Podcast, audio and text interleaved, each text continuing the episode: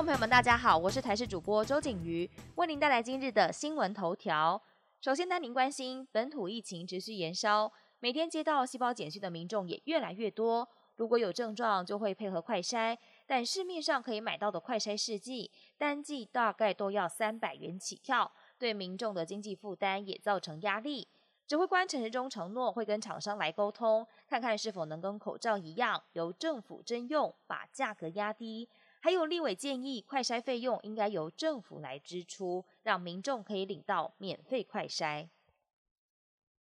新北市率先试办居家照护计划，让轻症或是无症状的确诊者可以在家检疫。新北市长侯友谊也视察居家照护关怀中心，透过各局处合作，提供居家照顾者完整的生活照顾，包含投送关怀箱以及购买生活物资采用网购。垃圾清运则是十天两到三次，填写表单经过两天消毒，环保局就会帮忙清运。另外，指挥中心预计周一也要讨论之后轻症患者在家隔离的送药机制。有医师表示，不是所有人都需要服药，建议对有风险因子的人，像是六十五岁以上长辈或是糖尿病等高风险族群，先给药。感染科专家还建议，最好在裁剪处或是急诊验出后直接给药，一来可以加快速度，二来也不会增加送药者的感染风险。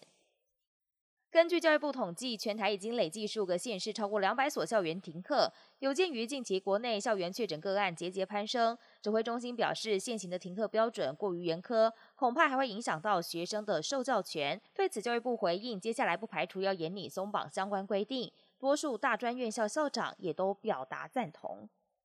国际焦点：乌俄战火爆发，欧洲展现空前大团结。英国首相强森突然造访乌克兰首都基辅，会见乌克兰总统泽伦斯基，也展现对乌克兰的坚定支持。欧盟各国则纷纷准备将使馆重新迁回基辅，显示对乌克兰战胜俄罗斯相当有信心。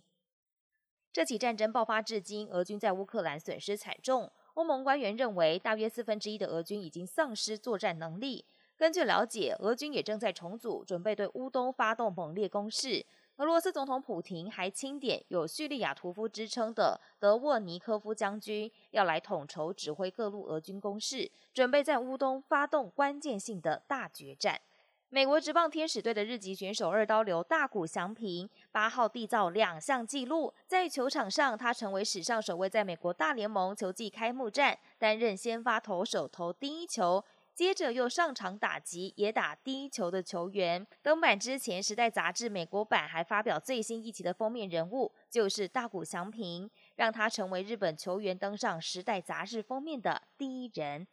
本节新闻由台视新闻制作，感谢您的收听。更多内容也请您持续锁定台视各界新闻与台视新闻 YouTube 频道。